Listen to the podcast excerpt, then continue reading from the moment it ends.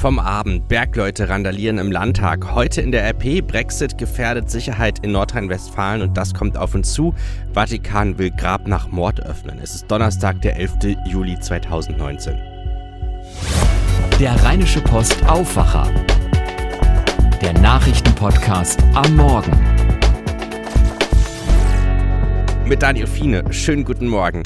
Die Bürger von Monheim, südlich von Düsseldorf und vis-à-vis -vis am anderen Rheinufer von Dormagen können sich seit dem Abend über einen besonderen Titel freuen. Monheim hat jetzt das größte Gratis-Nahverkehrskonzept in Deutschland. Monheim hat nämlich gestern Abend im Stadtrat als eine der wenigen Kommunen in Deutschland einen Gratis-Nahverkehr beschlossen. Die Entscheidung fiel einstimmig. Ab April 2020 wird Busfahren für die Bürger damit kostenfrei. Auch für Fahrten in das benachbarte Langenfeld ist kein Ticket nötig. Der Preis von Tickets nach Düsseldorf halbiert sich. Während die einen machen, machen die anderen noch Werbung, und zwar für sich. Mehr Demokratie in der Europäischen Union, eine klimaneutrale Wirtschaft bis 2050, eine Armee der Europäer Ursula von der Leyen hat gestern erstmals ihre Ziele für den Fall ihrer Wahl zur Präsidentin der EU-Kommission präsentiert. Die Reaktionen, die fielen gemischt aus. Sarah Geiser-D berichtet aus Brüssel. Wie haben die EU-Abgeordneten auf von der Leyen reagiert? Skeptisch. Die EU-Abgeordneten hatten ja die Möglichkeit, von der Leyen Fragen zu stellen, die sie dann beantwortet hat. Hier und da kam dann immer wieder mal die Bemerkung, Sie haben mir jetzt aber meine Frage gar nicht wirklich beantwortet. Und tatsächlich ist von der Leyen oft eher unkonkret geblieben. Und manchmal hat sie auch so ein bisschen drumrum geredet. Da traut sie sich offenbar, zumindest bisher noch nicht, sich klar zu positionieren. Also hat sich von der Leyen eher nicht so gut geschlagen? Nee, so würde ich das jetzt auch nicht sagen. Man muss sich ja mal vorstellen, die Frau hatte im Grunde ein Kreuzverhör nach dem anderen, von morgens bis abends. Sie musste sich dafür in kurzer Zeit in allen möglichen Politikbereichen vorbereiten und dabei Positionen entwickeln, mit denen sie die einzelnen Parteien im EU-Parlament locken kann und die verschiedenen EU-Länder zufriedenstellt. Ihre Ansage für einen Mindestlohn in jedem EU-Land zu kämpfen, zielt zum Beispiel vor allem auf die Sozialdemokraten ab. Den Liberalen hat sie zugesagt, deren Spitzenkandidatin Margrethe Vestager eine herausragende Position in der EU-Kommission EU-Kommission zu geben. Wie stehen jetzt Ihre Chancen? Naja, die Grünen haben jetzt mittlerweile schon angekündigt, bei der Wahl nächste Woche gegen von der Leyen zu stimmen. Die europäischen Sozialdemokraten und die Liberalen wollen sich noch nicht direkt festlegen. Von der Leyen hat noch ein paar Tage Zeit, um eine Mehrheit unter den EU-Abgeordneten von sich zu überzeugen. Das kann noch gelingen, muss aber nicht. Ein Bericht von Sarah Geiser-D. von der Deutschen Presseagentur. Im Landtag ist es am Abend zu einem lautstarken Protest auf der Besuchertribüne gekommen. Der Eklat ereignete sich während einer Plenumssitzung. Die AfD wollte mit einem Antrag Stellenstreichungen im Steinkohlebergbau verhindern. Augenzeugen berichteten von rund 200 Zuschauern in Bergmann-Uniform, die massiv eine Sitzung des Plenums gestört hätten, während ein Antrag der AfD verhandelt wurde. Bei Twitter war von ca. 80 Demonstranten die Rede. Den Zeugen zufolge trommelten die Randalierer gegen Glaswände und beleidigten die Abgeordneten. Die Polizei wurde alarmiert und den Randalierern Hausverbot erteilt. Die Sorge um die Kanzlerin wächst. Gestern gab es den dritten Zitteranfall in gut drei Wochen. Wie steht es um den Gesundheitszustand von Bundeskanzlerin Angela Merkel? Beim Empfang des finnischen Ministerpräsidenten Antti Rinne gestern bebte erneut ihr ganzer Körper. Anschließend sagte Merkel trotzdem, es gehe ihr gut. Zweifel an ihrer Arbeitsfähigkeit als Chefin der Bundesregierung wies sie zurück. Wir haben mit Arzt und Medizinjournalist Dr. Christoph Specht gesprochen und ihn gefragt, welche medizinischen Ursachen so ein Zitteranfall haben kann. Ja, fürs Zittern gibt es in der Medizin natürlich ganz, ganz viele Ursachen, neurologische Ursachen, Kreislaufursachen, also aus dem Bereich der äh, inneren Medizin.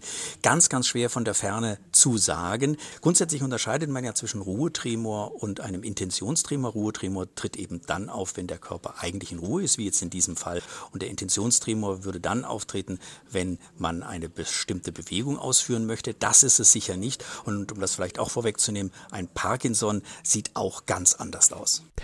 Inwieweit spielt politischer Druck hier auch eine Rolle, insbesondere wenn in dem Moment alle Augen auf den Betroffenen gerichtet sind?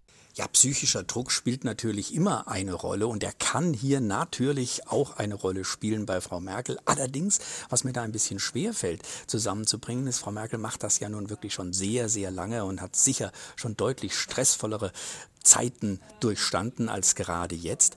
Ich ähm, möchte nicht ausschließen, dass die Psyche zumindest auch ein Faktor dabei sein kann. Als alleinige Ursache wäre es mir, wenn ich jetzt Frau Merkel zu untersuchen hätte, allerdings als Erklärung zu wenig. Nun gab es bei Merkel diese Szene jetzt zum wiederholten Mal bei der Nationalhymne. Einige fragen sich, kann ein bestimmtes Ereignis so einen Anfall hervorrufen?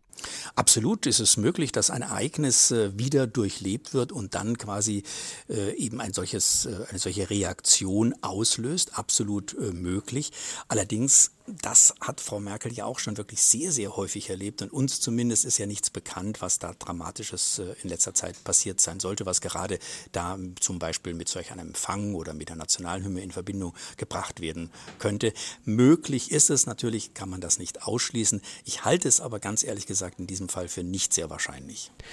Bei den ersten beiden Malen konnte man noch die Hitze als Ursache vermuten. Jetzt war es ja recht kühl. Die Dehydrationstheorie, also zu wenig getrunken, die passte am Anfang noch relativ gut, obwohl da auch die Symptome normalerweise ein bisschen anders aussehen, aber so ein Zittern kann dabei vorkommen. Mittlerweile wissen wir, es ist häufiger passiert, auch zu ganz anderen Tageszeiten, zu ganz anderen Temperaturen. Also die Dehydrationstheorie oder Hypothese, die ist aus meiner Sicht vom Tisch. Sagt der Mediziner Christoph Specht. Schauen wir in die Rheinische Post von heute. Brexit gefährdet Sicherheit in NRW könnt ihr auf dem Titel lesen und das steckt dahinter. Ein ungeregelter EU-Austritt der Briten würde die NRW-Polizei von wichtigen Informationen abschneiden. Die Polizeigewerkschaft fordert sofort Sonderverträge abzuschließen.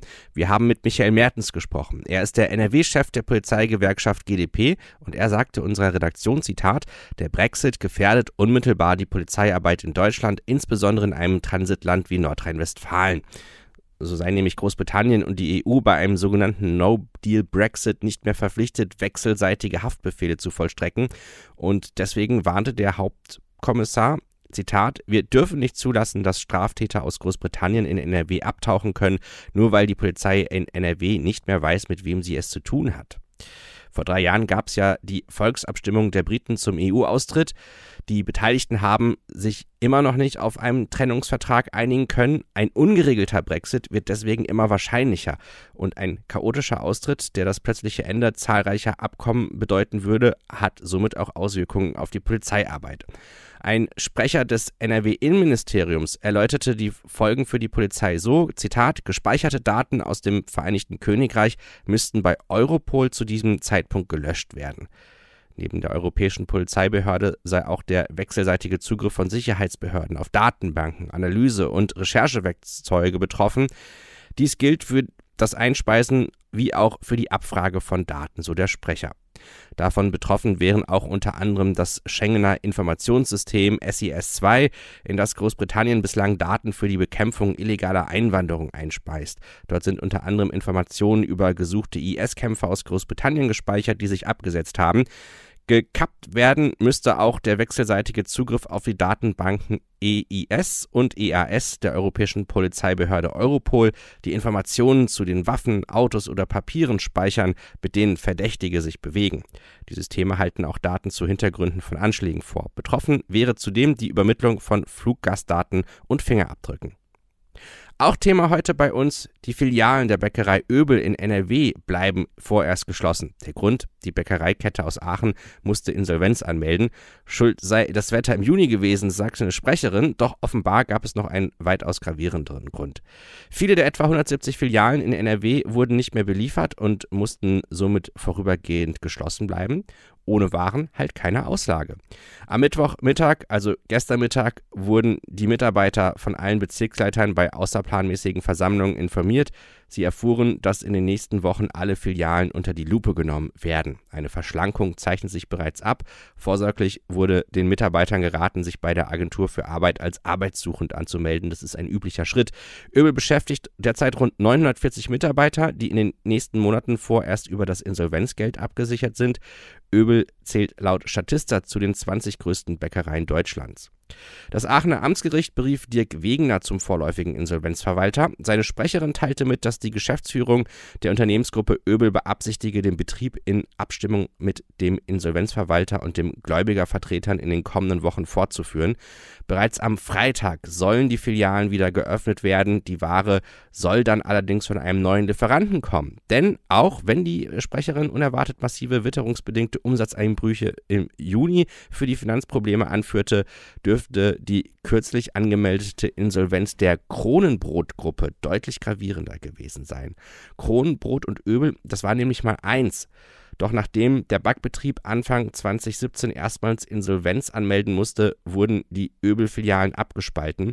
Die Filialisten von Öbel verpflichteten sich, bestimmte Mindestmengen von Kronenbrot abzunehmen. In den letzten Monaten soll Öbel bei Kronenbrot und anderen Lieferanten erhebliche Außenstände aber gehabt haben. Nach Informationen der Aachener Zeitung hat deswegen der Insolvenzverwalter von Kronenbrot nun die Notbremse gezogen und die Lieferverträge gekündigt. An dieser Stelle möchte ich mich mal ganz dick bei euch bedanken, denn unglaublich viele von euch haben schon bei unserer Podcast-Umfrage mitgemacht. Und wir würden uns sehr freuen, wenn ihr die Zeit noch bis zum 20. Äh, Juni, also jetzt noch knapp neun Tage nutzt und auch tatsächlich, nee, wir haben ja schon Juli, ne? Also wir würden uns sehr freuen, wenn ihr bis zum 20. Juli die Zeit noch nutzt und bei unserer Podcast-Umfrage mitmacht, wenn ihr noch nicht mitgemacht habt.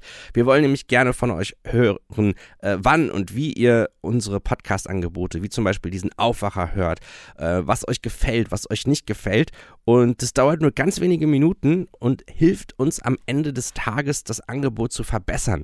Denn wir möchten natürlich dieses Angebot noch besser so aufbereiten, dass es erstmals sehr gut bei euch ankommt und vor allen Dingen, dass es dann vielleicht auch noch weitere Hörerinnen und Hörer erreicht.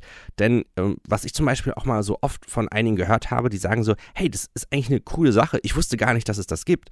Und da überlegen wir gerade, wie wir äh, das anstellen können. Also, ich würde mich freuen, wenn ihr euch zwei Minuten Zeit nehmt und einmal auf rp-online.de slash Podcast-Umfrage vorbeischaut, um dann bei der Umfrage mitzumachen. Da würdet ihr mir persönlich einen dicken Gefallen tun. Und wenn ihr es schon gemacht habt, einen herzlichen Dank. rp-online.de slash Podcast-Umfrage ist da die Adresse, an der ihr teilnehmen könnt. Schauen wir jetzt mal auf die Themen, die heute auf uns zukommen. Und zwar geht es da um einen spektakulären Kriminalfall. Es geht um Manuela Orlandi. Da steht nun ein kleiner Friedhof im Vatikan im Fokus. Zwei Gräber auf diesem Friedhof sollen heute geöffnet werden. Experten wollen feststellen, ob dort die Leiche des Mädchens Manuela Orlandi begraben wurde. Manuela war die Tochter eines Vatikanangestellten und verschwand vor 36 Jahren in Rom spurlos. Claudia Wächter berichtet ja aus Rom. Warum sollten die sterblichen Überreste von Manuela ausgerechnet in diesen Gräbern sein? Ja, das war ganz mysteriös. Die Anwältin der Familie Orlandi, die berichtete hier, sie habe einen anonymen Brief bekommen mit dem Hinweis, sucht dort, wo der Engel ist. Gemeint war wohl eine Engelstatue mit der Aufschrift Ruhe in Frieden. Naja, Frieden, jetzt werden die Gräber dort geöffnet, Knochenteile untersucht und ähm, dabei ist dieser Campo Santo Teutonico ein deutscher Friedhof, winzig, klein, alt, wirklich eine kleine grüne Oase im Vatikan.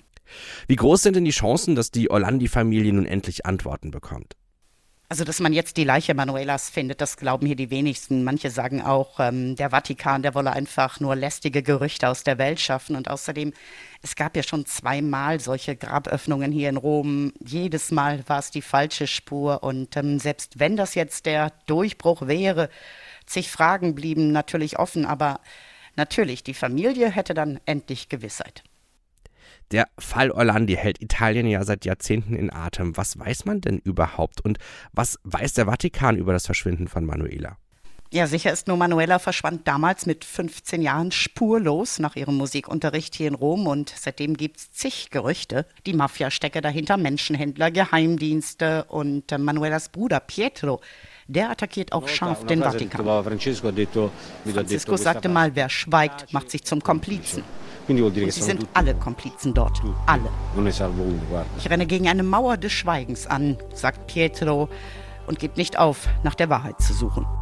Ein Bericht von Claudia Wächter von der Deutschen Presseagentur. Der Europäische Gerichtshof urteilt heute über das Recht auf Entschädigungen bei verspäteten Langstreckenflügen. Dabei geht es um eine Reise von Prag nach Bangkok mit Umsteigen in Abu Dhabi. Der Anschlussflug von dort endete stark verspätet. Die Richter wollen klären, ob die Airline dafür haftet, obwohl der Anschlussflug von einer nicht in der EU ansässigen Fluggesellschaft ausgeführt wurde. Schauen wir auf das Wetter. Heute ist es ziemlich grau in Düsseldorf. Es kann immer mal wieder leichte Regenschauer geben. Zum Feierabend sind sogar leichte Gewitter möglich. Mehr als 20 Grad erwarten wir heute nicht. Morgen wird es ähnlich, trocken bleibt es da auch nicht. Das war der Rheinische Postaufwacher für heute. Mein Name ist Daniel Fiene. Habt noch einen schönen Donnerstag zusammen. Mehr bei uns im Netz www.rp-online.de